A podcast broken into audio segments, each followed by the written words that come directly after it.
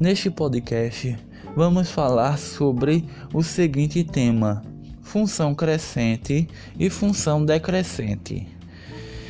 Uma função é crescente, o seu gráfico é crescente se somente se ele cresce da esquerda para a direita. E o gráfico da função é decrescente quando ele decresce da esquerda para a direita. Muito obrigado por ouvir este podcast. Até o próximo conteúdo.